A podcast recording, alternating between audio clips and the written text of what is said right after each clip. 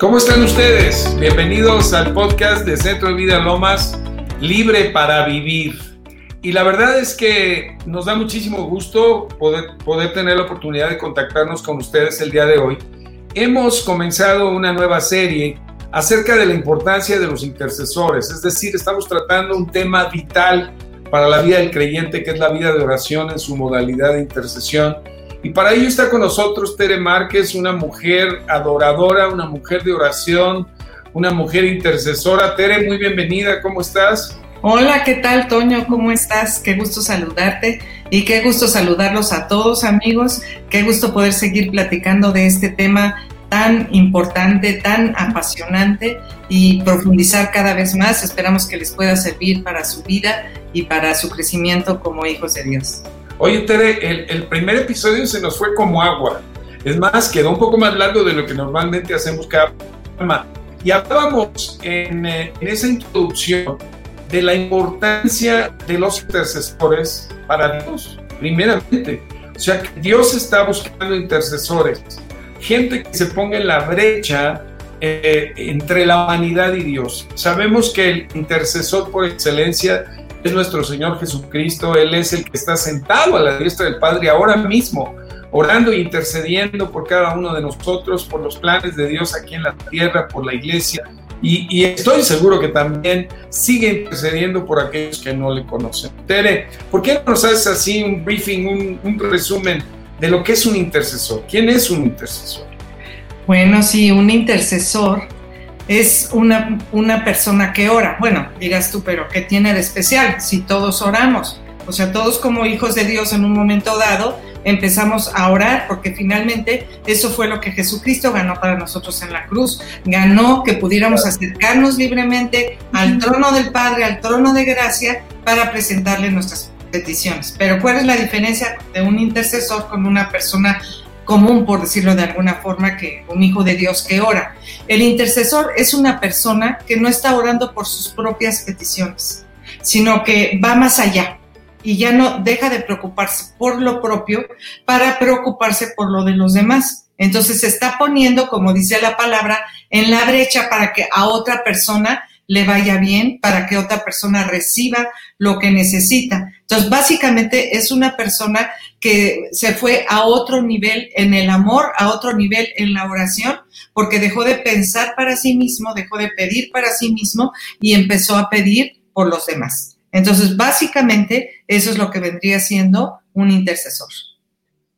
Oye, esto que acabas de decir automáticamente me llevó a pensar en que un intercesor, una intercesora en realidad está conectado con el corazón de Jesús y con el corazón del Padre.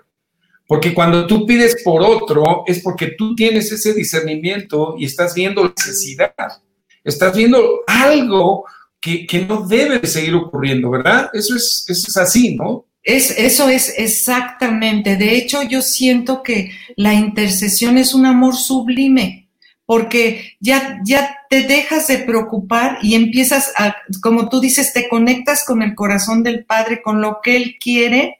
Él quiere el bien de todos, quiere que ninguno se pierda. Y entonces tú te conectas con ese sentir de tu Padre para buscar el bien de otro, recordando lo que Él nos dijo siempre. Busca primero el reino de Dios y su, justicia y todas las cosas te serán añadidas a ti. Entonces, lo tuyo te deja de preocupar porque tú sabes que estás en buenas manos, pero tú te, te agobia, te, eres movido a misericordia por las demás personas y entonces te pones a interceder y a pedir por ellos. Entonces es ya como otro nivel de amor, como un amor sublime. Oye, eso me encantó, ¿eh? De verdad, eh, toca el corazón de todos nosotros el saber que podemos conectarnos a lo que el Padre siente, a lo que el Padre ve en este mundo tan necesitado de Él, ¿verdad? Eh, eh, la verdad es que es un llamado maravilloso, el que Dios demuestre las necesidades que hay en este mundo y podamos presentarlas delante del Padre para que el Padre derrame, derrame lo que tenga que derramar para poder suplir esa necesidad. Qué precioso. Oye, pero también decías que un intercesor se convierte también como en un soldado. ¿Es así? Es batalla campal. O sea, platicamos la vez pasada que tú dices, ay no, yo con el diablo ni me meto. Él tranquilito en su lugar y yo me quedo acá en el mío. Pero ¿qué crees? El diablo de todas formas te va a venir a atacar, porque en el momento que siempre te convertiste en un hijo de Dios, eres el principal foco del ataque del enemigo, porque el enemigo odia a Dios y obviamente odia a sus hijos. Entonces, si, aunque tú creas que estás en la zona desmilitarizada y que si tú no te metes con él, él no se va a meter contigo, estás muy equivocado. Va a ir a donde tú estás y te va a atacar y te va a querer aplastar. Entonces, ¿sabes qué? Más vale es que estemos preparados y listos para enfrentarlo y que no nos quiera agarrar desprevenidos. Entonces, esto es una batalla campal. Todos estamos en esta guerra. Es una guerra de, territorio, es una guerra, o sea, contra un enemigo que está de verdad enfocado en destruirnos, en destruir todo lo que Dios ama. Y nosotros somos el principal objeto del amor de Dios. Oye, pero no nos espantes, Tere. Porque entiendo, que esta así, ¿verdad? Pero ya fuera nada, ¿no? O sea, eh, sí entiendo esto que tú estás diciendo y es una realidad, porque el propio Señor Jesús dijo que en el mundo tendríamos aflicción, pero que confiáramos que Él ha vencido al mundo. Y ahí es donde tenemos que hacer esta diferencia que como intercesores, eh, de una u otra manera, nosotros estamos haciendo valer lo que Cristo ya ganó, ¿no? Así o sea, existe la contienda, pero el enemigo ya fue derrotado por el Señor Jesús. ¿Podrías ampliar un poquito ahí? Eso sí que nos quede clarísimo. Es un enemigo que está totalmente derrotado. Dice la palabra que él anda como león rugiente buscando a quien devorar.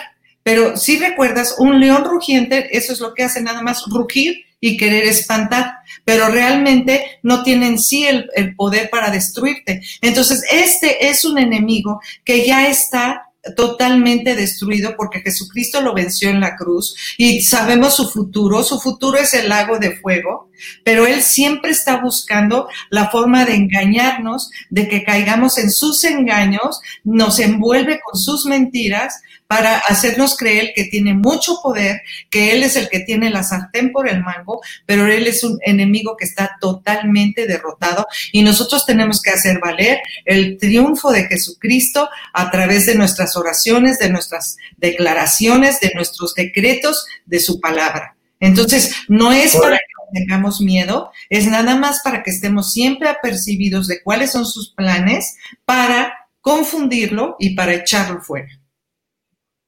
Sí, hablábamos precisamente en el primer episodio de que eh, lo que el Señor quiere son las almas para Él. O sea que la iglesia estamos aquí en la tierra con las armas que el Señor nos dio, con la finalidad de que el reino avance en el corazón de las personas.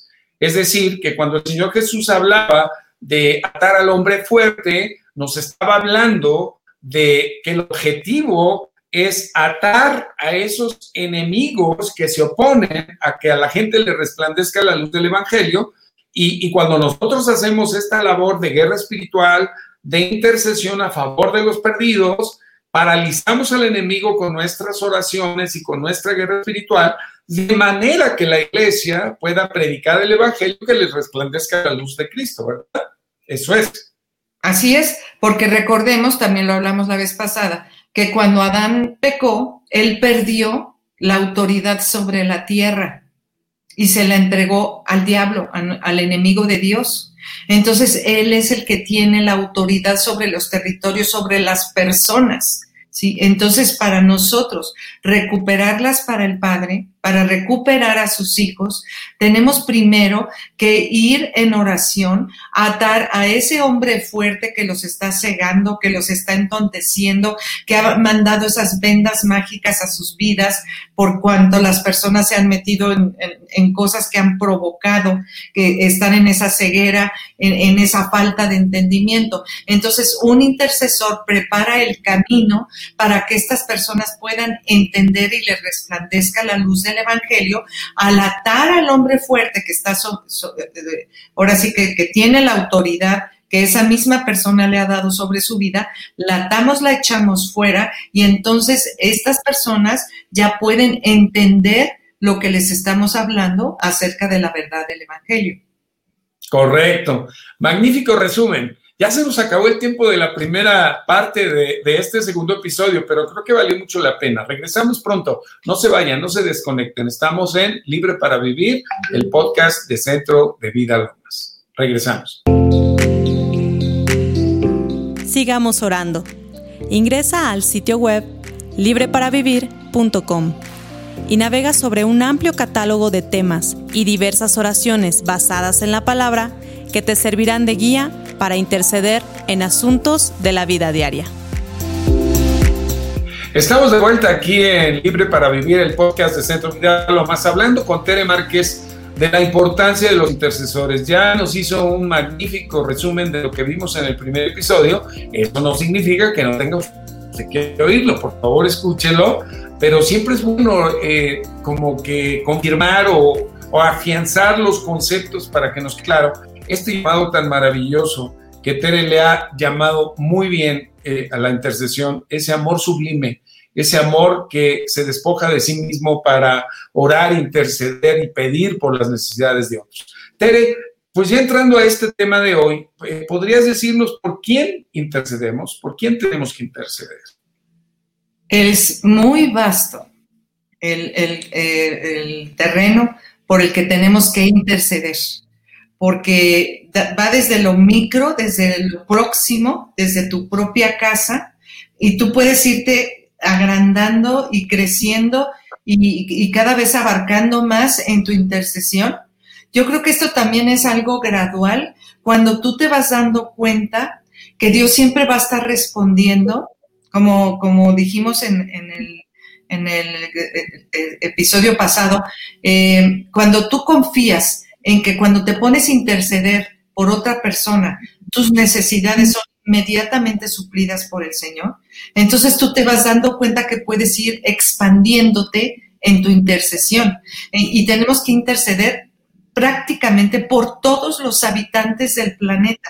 Ese es el alcance maravilloso que podemos tener como intercesores, porque tú te puedes expandir tanto como quieras en tu intercesión, porque podemos interceder por toda nación, por todo pueblo, por toda tribu. Hace poco hubo unos incendios muy fuertes en Australia y nos pusimos a interceder el cuerpo de Cristo. Parecía que era imposible, parecía que Australia se iba a destruir y de repente llegaron esas lluvias maravillosas y se paró todo el incendio y se paró todo lo que estaba sucediendo en Australia y vino rápidamente la reconstrucción empezamos a ver ya las fotos de una Australia que estaba reverdeciendo. Entonces, prácticamente nuestra intercesión puede llegar a toda tribu, a toda lengua, a todo pueblo, eh, para que todas las, personas tengan el conocimiento de Jesucristo, porque es el, ese es el botín que queremos arrebatar al enemigo. Las almas. Entonces podemos extendernos y expandirnos y, ver la situación. Mira, yo antes tenía la idea que no me gustaba ver las noticias porque sentía que eran, eh, que me estaba como contaminando si estaba escuchando las noticias. Ahora ya me di cuenta que no, yo tengo que estar sabiendo qué es lo que está pasando en el mundo porque yo tengo en mi boca el poder de interceder por cada una de esas situaciones. No es que me envuelva yo en las noticias, pero yo tengo que estar enterada de lo que está sucediendo para saber por qué es lo que tengo yo que interceder. Claro, tenemos que interceder con una estrategia para poder abarcar cada vez más todas estas necesidades por las que tenemos la necesidad de interceder, pero sobre todo tenemos que interceder para que la palabra sea dada en el poder del Espíritu Santo y llegue a cada persona que necesita escucharlo. Fíjate que ahorita que estabas hablando de que hay que comenzar desde lo pequeño para luego ir a lo más grande, me acordé de esta cita ahí en Lucas 11, cuando el Señor les está enseñando a orar y al terminar eh, la oración famosísima que conocemos todos como el Padre Nuestro, les dice también que, les cuenta como cuando un amigo viene y te toca la puerta y te pide eh, que le des tres panes, ¿no? Y, luego eh, eh, tú dices, no, pero es que, híjole, ¿cómo me vienes a, a molestar esta hora, ¿no?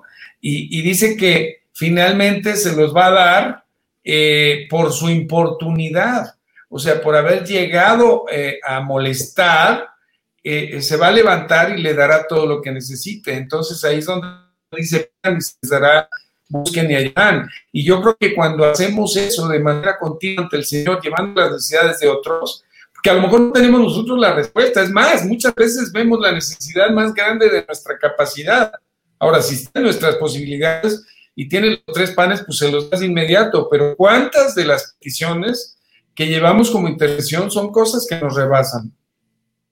La mayoría de las veces son cosas que nos rebasan, que nosotros no tenemos ni idea de cuál podría ser la solución. Están fuera de nuestro alcance. Y es por eso que lo estamos entregando esas peticiones al que sí, al Dios de los imposibles al, que sí tiene la capacidad de resolver, al que sí tiene la respuesta, porque aquí en la tierra muchas veces no hay ninguna autoridad, ninguna persona que tenga la sabiduría suficiente ni los medios suficientes para resolver cosas tremendas, pero sabemos que nuestro Dios todopoderoso, Él es el Dios de los imposibles y Él sí va a poder resolver cada situación.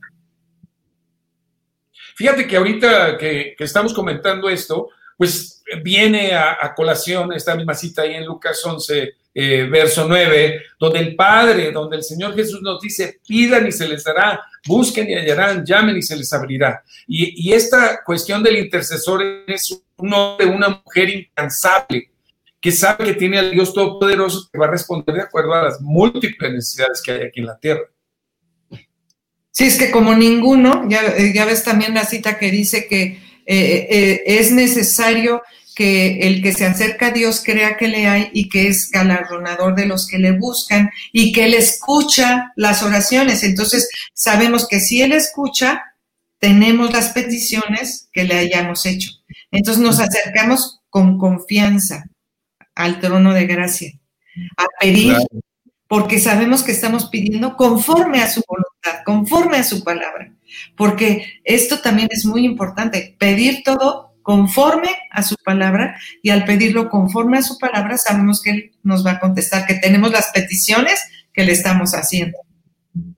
Correcto. Ahora, eh, regresando a esto de, de, las peticiones, las intercesiones que tenemos que hacer, tenemos que incluir también al pueblo de Israel y tenemos que no estar quietos ante el avance del mal, eh, porque en realidad lo que inquieta a Dios, lo que mueve el corazón de Dios es ver cómo el enemigo está oprimiendo a la gente y la esclaviza en la ignorancia, en la mentira, en el engaño. Y ahí es donde la luz de Cristo tiene que resplandecer y el poder del Evangelio se tiene que manifestar a través de esta arma espiritual tan importante que es la oración y la intercesión.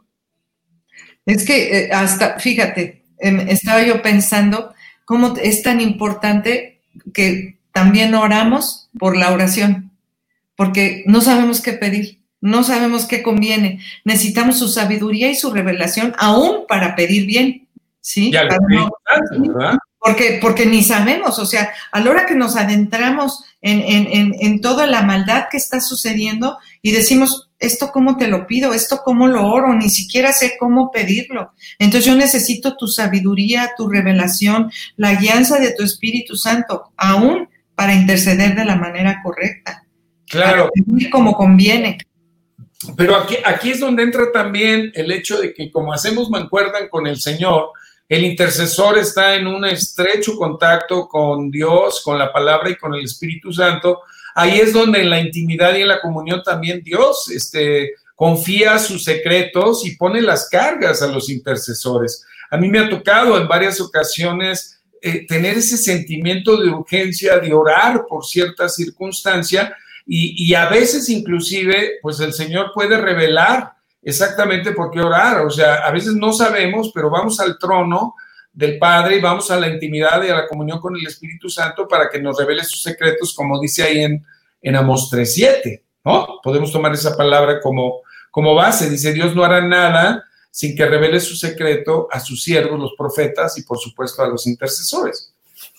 Maravilloso, o sea, maravilloso, eh, son los frutos, es lo que cosechamos cuando estamos en esa comunión íntima con el Señor. O sea, un intercesor obviamente tiene que tener esa comunión diaria, íntima con el Señor para que le revele esos secretos. Dice que Él revela sus secretos a quien Él quiere, ¿sí? Entonces, cuando tú te pones en ese lugar, cuando tú decides en tu corazón ser ese intercesor, ser ese instrumento para que Dios cumpla con su voluntad en la tierra, Él te empieza a revelar lo suyo, lo que hay en su corazón.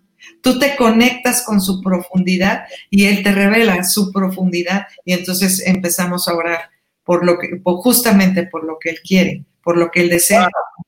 ¿Qué te parece que en el siguiente episodio nos hablas un poco de la manera en que Dios nos habla? Regresamos, no se vayan, esto está muy interesante. Libre para vivir el podcast de Centro Vida Loma. Regresamos, Tere, regresamos, público. Sigamos orando. Ingresa al sitio web libreparavivir.com y navega sobre un amplio catálogo de temas y diversas oraciones basadas en la palabra que te servirán de guía para interceder en asuntos de la vida diaria. Regresamos aquí al Libre para Vivir. Se nos ha ido como agua también este episodio aquí con Tere Márquez. Y estábamos hablando, Tere nos estaba hablando de cómo Dios confía sus secretos a los intercesores. Tere, me gustaría que abundaras un poquito para que nuestros oyentes que, oran mucho, eh, cómo Dios habla a, las personas, a sus hijos actualmente?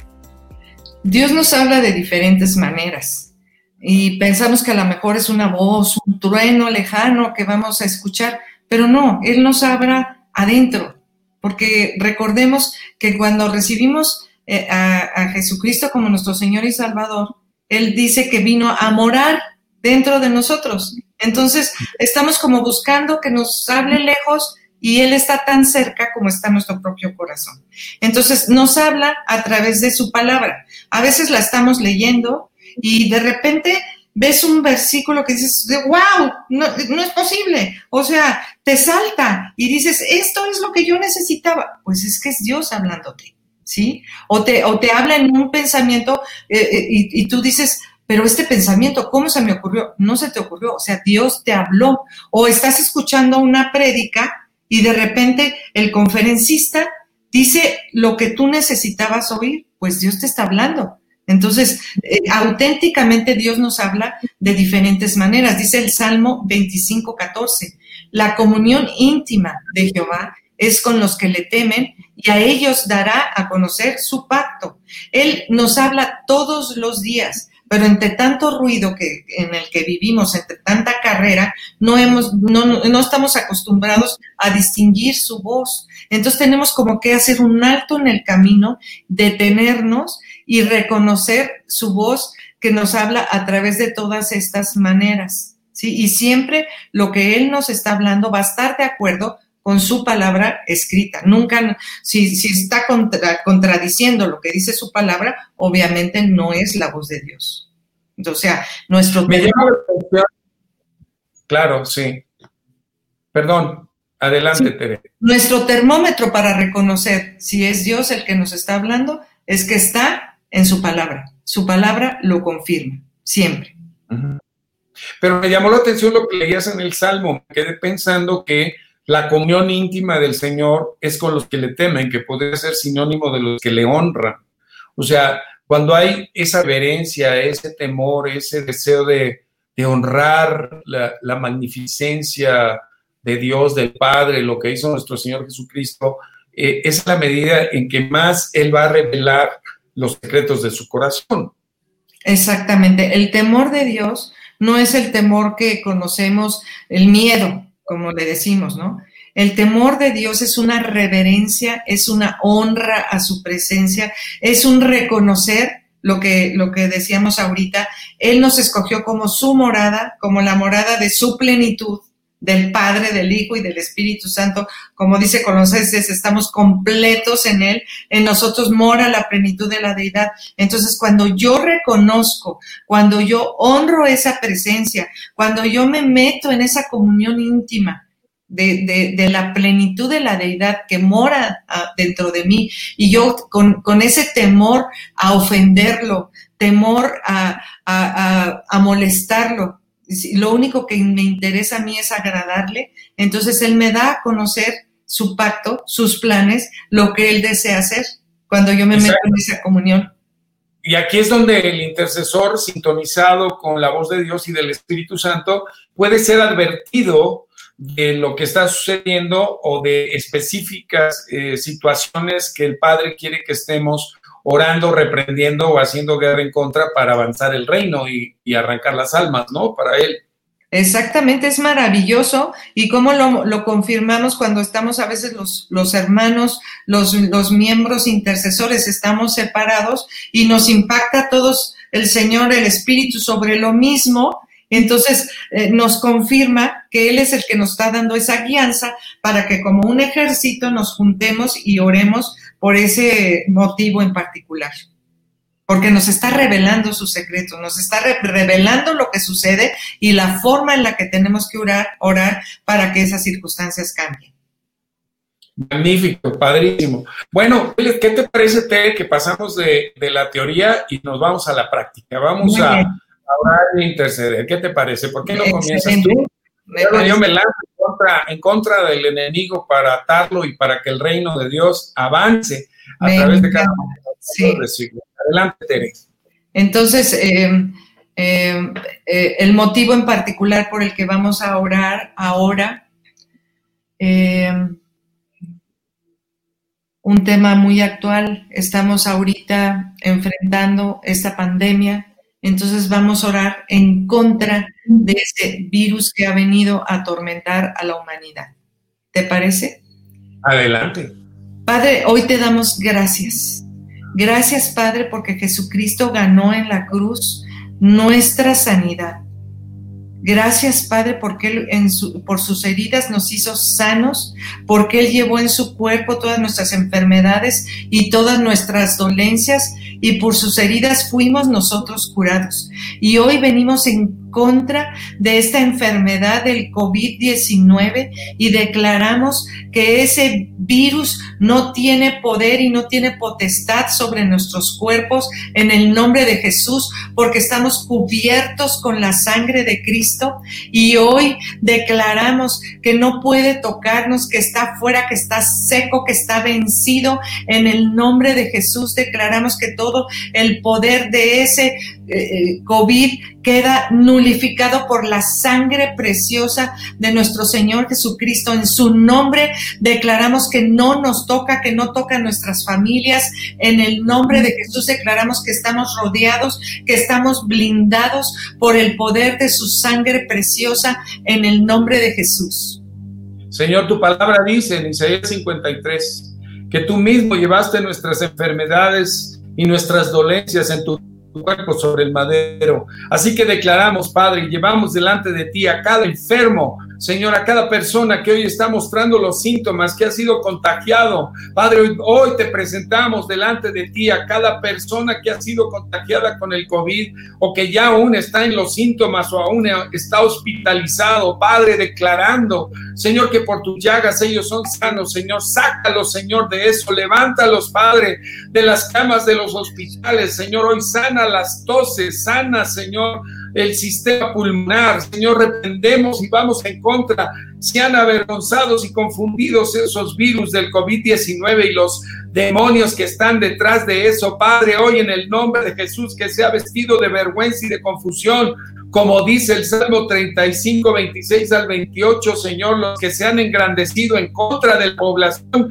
mexicana y del mundo, Padre, hoy declaramos victoria en contra de esta pandemia. Espíritu Santo de Dios, Tú tienes la respuesta, Padre, a través de la ciencia, a través de los médicos, a través de tu poder milagroso, para que esta pandemia quede bajo los pies de la humanidad, Padre, y podamos vivir libres, Señor, y podamos volver a hacer todo lo que lo que tiene que hacer cada persona, salir a trabajar libremente, Padre, declaramos tu victoria Declaramos tu victoria, Padre, y declaramos la derrota de la enfermedad y de este virus y de esta pandemia. Seas tú exaltado, Señor, que amas la paz de tu pueblo y de la gente, Señor.